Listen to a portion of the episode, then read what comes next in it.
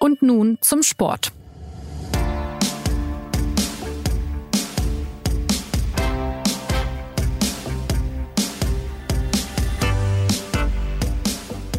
Herzlich willkommen zum Sportpodcast der Süddeutschen Zeitung. Mein Name ist Christopher Geratz und für unsere neue Folge habe ich mit dem Sportler gesprochen, der im vergangenen Oktober mit 21 Jahren der jüngste Zehnkampf-Weltmeister der Historie geworden ist, nämlich mit Niklas Kaul. Für ihn stimmten eigentlich in wenigen Monaten die Olympischen Spiele an, doch jetzt ist bekanntlich vieles anders gekommen.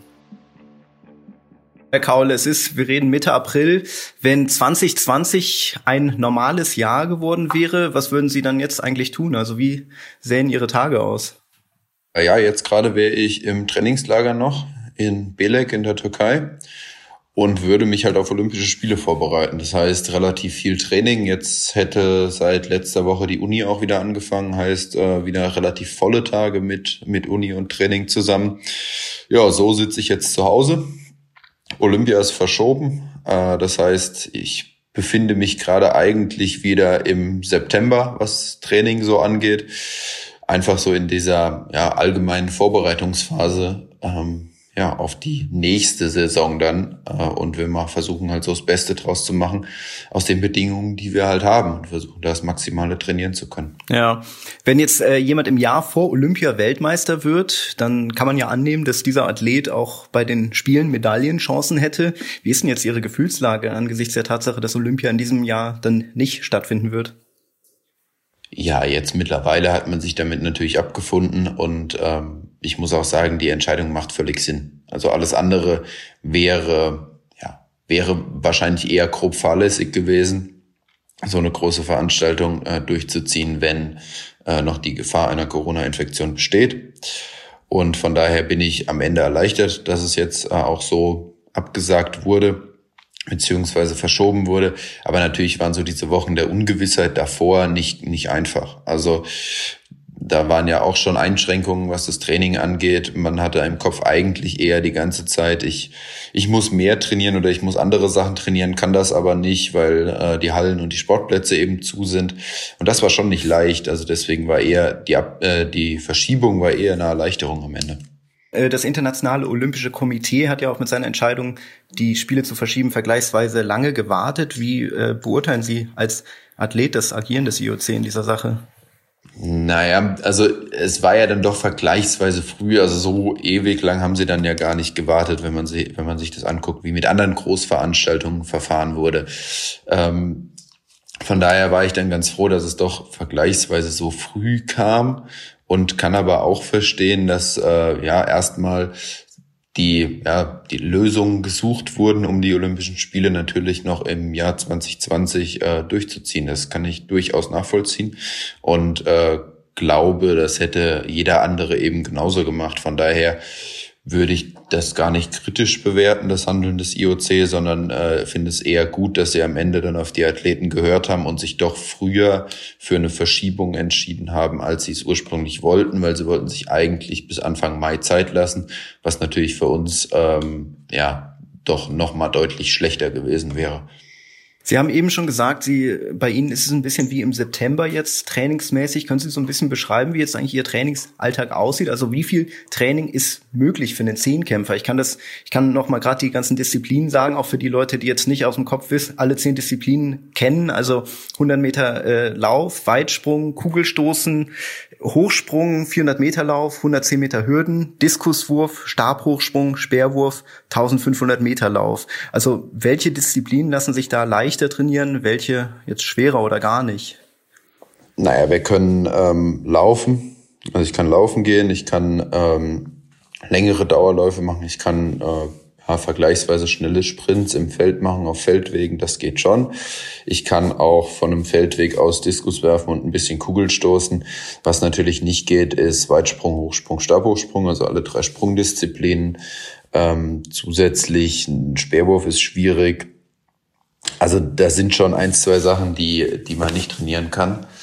Aber es ist momentan eben mehr ein, ja, ein allgemein athletisches Training. Das heißt, relativ viel Stabilisationsübungen, relativ viel Mobilisation, relativ viel äh, Krafttraining, relativ viele allgemeine Sprünge äh, und, ja, und, und so ja, hangelt man sich eigentlich so von Tag zu Tag. Und deswegen meinte ich auch, wir sind mehr so im September, was den, ja, was das Training angeht, weil das so ein normales Training ist für die ersten vier bis fünf Wochen, wenn man nach der Saisonpause wieder einsteigt. Ah, okay. Und der Gedanke dahinter ist so, die, die Form zu halten oder wollen Sie das dann bald steigern oder äh, wie kann man sich das vorstellen? Ich würde das liebend gern steigern, aber das kann ich natürlich auch nur steigern, wenn ich auf einen Trainingsplatz kann oder in der Halle. Und das können wir halt Stand jetzt nicht. Ähm, von daher kann ich mit Spikes oder nicht in Spikes laufen. Ich kann keine Techniken machen eigentlich und hoffe natürlich, dass ich so schnell wie möglich halt wieder auf einen Trainingsplatz kann. Äh, aber gerade in dem Stabilisationsbereich gibt's auch noch äh, große Schwächen bei mir. Das ist relativ normal, wenn man noch so jung ist. Und ähm, die müssen wir jetzt erstmal in den Griff bekommen. Und dafür ist die Zeit eigentlich ganz gut, die wir jetzt haben. Natürlich hätte man im April lieber auf die ersten Wettkämpfe hin trainiert, aber wir müssen jetzt eben das Beste aus der Situation machen. Und deswegen glaube ich, ist es jetzt wichtig, diese individuellen Schwächen einzudämmen, die man hat und die man halt eben auch momentan trainieren kann. Können, können Sie da ein Beispiel geben für so eine, für so eine Schwäche und wie Sie dagegen anarbeiten? Ja, also gutes Beispiel ist seitliche Bauchmuskulatur ist sehr schwach ähm, oder zu schwach noch. Da gibt's ja, spezielle äh, Stabilisationsübungen für die seitliche Rumpf- und Bauchmuskulatur, die man machen kann äh, um dann beim Sprinten st einfach stabiler im Oberkörper zu, sein. Sonst habe ich, ich hab gerne das Problem, dass ich so seitlich so ein bisschen kippe und ähm, oder rumwackel, wie man's, äh, wie meine Trainer das ganz gerne sagen. Und ja, und das kostet mich einfach Geschwindigkeit am Ende beim Sprinten und äh, das sind halt so Sachen, die wir jetzt momentan ja machen, um dann, wenn wir wieder in die Halle gehen zu können, die Grundlagen gelegt zu haben, um gut uh, trainieren zu können und dann vielleicht auch im Wettkampf besser zu sein. Mhm. Ähm, es sind ja Meetings abgesagt worden und man weiß eben nicht, äh, wann wieder Normalität herrscht. Ähm, wie sieht das gerade aus? ist es schwierig, sich gerade zu motivieren? Ja, es gibt schon so Tage, wo man sich dann fragt, ja, für was mache ich das denn jetzt gerade? Ähm, klar, man kann sagen, Olympia ist in 16 Monaten. Aber auf ein Ziel hin zu trainieren, was in 16 Monaten erst ist, ist eben auch schwierig. Ähm, von daher gibt es diese Tage schon, aber, und das muss man auch sagen, ähm, man merkt auch hier von Tag zu Tag bei den Sachen, die man nicht so gut kann, äh, dass es eben von Tag zu Tag besser wird.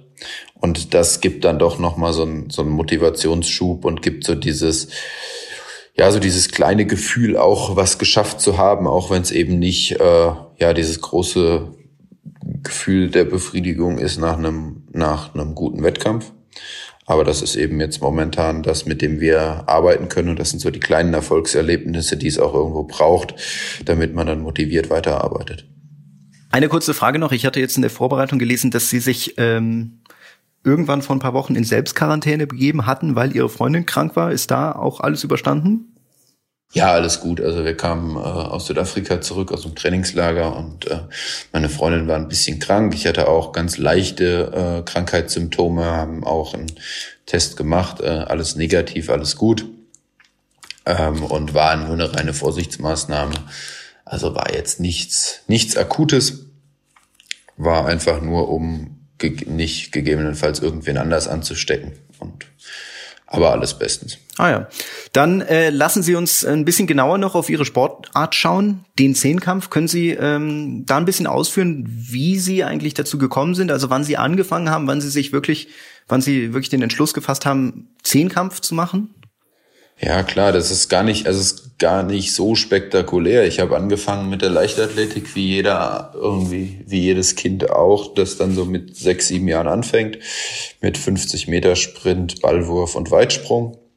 Und kam irgendwie so mit 10, 11 der Hochsprung dazu, äh, dann der Speerwurf, äh, das Diskuswerfen, das Kugelstoßen und dann war so mit 12, 13 die Frage, was will ich denn machen? Weil ich durfte dann mit 14 das erste Mal deutsche Meisterschaften machen. Mache ich einen Fünfkampf oder mache ich einen Neunkampf? Neunkampf ist die Vorstufe halt vom Zehnkampf. Und habe dann angefangen, Stab hochzuspringen, weil ich gesagt habe, ich würde gerne einen Neunkampf machen. Und das hat mir dann in diesem ersten Jahr, wo ich das gemacht habe, so viel Spaß gemacht, äh, dass ich einfach immer dabei geblieben bin. Weil es eben was ganz anderes ist als jede Einzeldisziplin. Wir haben zwei Tage in dem Stadion, wir haben viel mehr miteinander, untereinander zu tun äh, in diesen zwei Tagen, helfen uns da auch gegenseitig durch. Und es ist eben nicht so dieses große Konkurrenzgefühl, was man hat vielleicht in, in anderen Disziplinen. Und von daher bin ich dann immer dem Zehnkampf treu geblieben und es hat mir einen riesen Spaß gemacht, so dieses Miteinander über diese zwei Tage. Und ähm, genau, von daher gab es für mich auch nie eine Alternative. Die äh, Disziplinen sind ja jetzt auch sehr unterschiedlich. Wie gelingt es da denn eigentlich eine Balance zu halten? Also, dass die eine Disziplin nicht auf Kosten der anderen geht. Also ich kann mir vorstellen, wenn Sie jetzt zum Beispiel sehr viel Wert auf die Oberkörpermuskulatur legen, dann könnte das vielleicht beim Hürdenlauf oder beim 1500 Meter Lauf äh, hinderlich sein. Also wie, wie gelingt Ihnen da diese Balance? Genau, das ist das Schwierige im Zehnkampf. Also wir müssen müssen eben diese Balance halten aus Kraft und auch aus Ausdauer, ähm, Schnellkraft und so weiter. Das ist nicht ganz leicht. Und deswegen haben wir auch, also sagt man ja auch dann gerne nach einem Jahr äh, na, oder nach einer Saison, wow, wir müssen uns in dem und dem Bereich steigern. Und das muss man aber schaffen, ohne dass es auf Kosten von anderen Disziplinen geht. Und das ist immer spannend, wer das irgendwie am besten hinbekommt. Und das ist so die Hauptaufgabe oder das, wo die Trainer und aber auch die Athleten sich eigentlich den Großteil der Zeit mit beschäftigen. Wie kann ich zum Beispiel im Kugelstoßen besser werden, ohne dass ich in den, ja, bei den 1500 Meter langsamer werde, weil das kostet mich natürlich dann wieder Punkte. Und deswegen ist das Allerwichtigste ist Technik, weil Technik also wenn man die Technik verbessert, kostet das eigentlich in keiner Disziplin irgendwas. Und ähm, wenn man einen Kraftzuwachs hat, hat man immer einen Gewichtszuwachs. Das heißt, es wird immer äh, schwieriger in den Sprüngen oder auch in den langen Läufen, dafür besser in den Würfen. Und das muss man halt abwägen, wo man da seine Schwerpunkte setzen will. Und äh, deswegen gibt's ja auch so unterschiedliche Typen im Zehnkampf. Mhm. Äh, gut, bei, bei Ihnen äh, scheint es jetzt mit Blick auf die WM 2019, äh, diese Balance scheint Ihnen gelungen zu sein. Äh, vielleicht schauen wir da auch auf die WM nochmal. Wie präsent sind da die Erinnerungen insgesamt noch? Ja, doch sehr präsent. Also ich meine, das ist ja jetzt gutes halbes Jahr her. Von daher sind da die Erinnerungen doch noch sehr präsent, außer auf, ne, bei dem 1500 Meter Lauf. Ähm, da habe ich immer so ein bisschen das Thema, dass ich den ja so im Nachhinein gar nicht mehr so genau ja für mich nochmal durchgehen kann. Also das, der ist immer irgendwie weg im Kopf. Das sind immer die guten Läufe, die sind immer, ähm, die sind danach irgendwie wie ausgeknipst äh, für für die vier vier Minuten. 15 oder so. Ich erkläre es gerade nochmal, der 1500 Meter Lauf, das ist die letzte Teildisziplin im Zehnkampf und da waren sie Dritter vor diesem Lauf und sie mussten knapp äh, drei Sekunden mit drei Sekunden Vorsprung gewinnen für den Titel und sie waren ja am Anfang relativ weit hinten am Anfang des Laufs und haben dann kontinuierlich aufgeholt und sind dann vorne weggelaufen. Ähm, wissen Sie noch, wie Sie das Rennen geplant haben? Ja, das schon. Also das, da trainiert man ja auch äh, im Training genau drauf hin. Also wir laufen alle längeren Läufe so bis 1000, 1200 Meter genau in dem Wettkampftempo für 1500. Ähm, von daher bin ich relativ kontinuierlich angelaufen, wollte so bei 2,55 bei 1000 Meter durchlaufen. Das hat auch genau gepasst. Und dann die letzten 500 Meter ist eh nur noch alles, alles was geht irgendwie ähm, und versuchen nochmal das Tempo ein bisschen anzuziehen. Und der Plan ist auch voll aufgegangen. Also das hat genau gepasst, wie wir daraufhin trainiert haben. Das wusste ich aber vorher. Also bei 1500 war ich mir am sichersten, also mit Speerwurf am sichersten von allen Disziplinen, äh, weil das einfach im Training so gut geklappt hat vorher. Also da gab es andere Disziplinen, da war ich mir deutlich unsicherer, wie zum Beispiel beim Stabhochsprung. Das, das heißt, diese Sicherheit verhindert dann vielleicht auch so ein bisschen, dass man am Anfang sich dazu äh, hinreißen lässt, in dieser Spitzengruppe mitzugehen? Ja, man weiß, man weiß in etwa, ähm, ja, was die anderen so laufen können, wie die anderen das auch anlaufen, weil das ist ja nicht der erste 1500 Meter Lauf mit äh, hier Michael Weber oder Damian Warner, also mit den mit der Weltspitze. Äh, die kennt man natürlich jetzt schon ein bisschen länger. Von daher weiß man auch, wie die anlaufen. Deswegen macht man sich da jetzt nicht großartig verrückt. Man weiß, man ist in seinem Tempo. Ähm, die Zwischenzeiten passen alle und da bleibt man dann doch relativ ruhig. Ja, diese diese zehn äh, Teildisziplinen, die waren jetzt über zwei äh, Tage verteilt. Ähm, Gab es irgendwann so einen Moment, wo Sie gemerkt haben, dass das das könnte was werden? Sei es mit einer Medaille, sei es mit Gold? Dass es mit einer Medaille was werden kann, wusste ich nach dem Stabhochsprung. Das erste Mal, also doch relativ spät, also äh, nach der achten Disziplin. Dass es mit Gold was werden kann, wusste ich erst nach dem Stabhochsprung. Äh, nach dem äh, Speerwerfen, sorry. Ähm, weil natürlich auch in der letzten Disziplin noch relativ viel passieren kann. Also der, dann wirft der Konkurrent zwei Meter weiter, du zwei Meter kürzer, dann sind das direkt schon mal 60 Punkte, wären umgerechnet wieder äh, acht, neun Sekunden mehr, die man auf 1500 rausholen muss. Also da kann noch relativ viel passieren.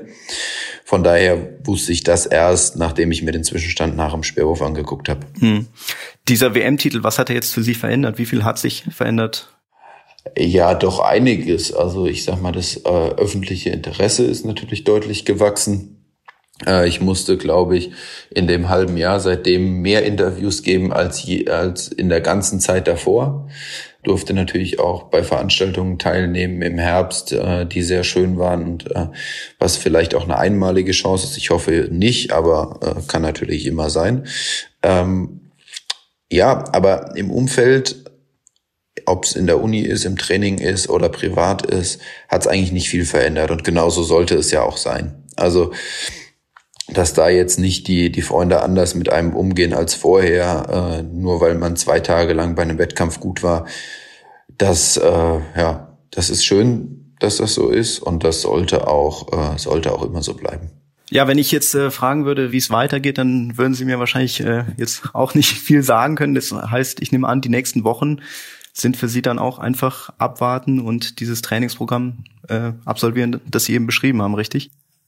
Ja, ja, genau. Also wir warten natürlich, ob es vielleicht irgendwie eine Regelung gibt, dass wir auf den Trainingsplatz dürfen oder in der Halle dürfen.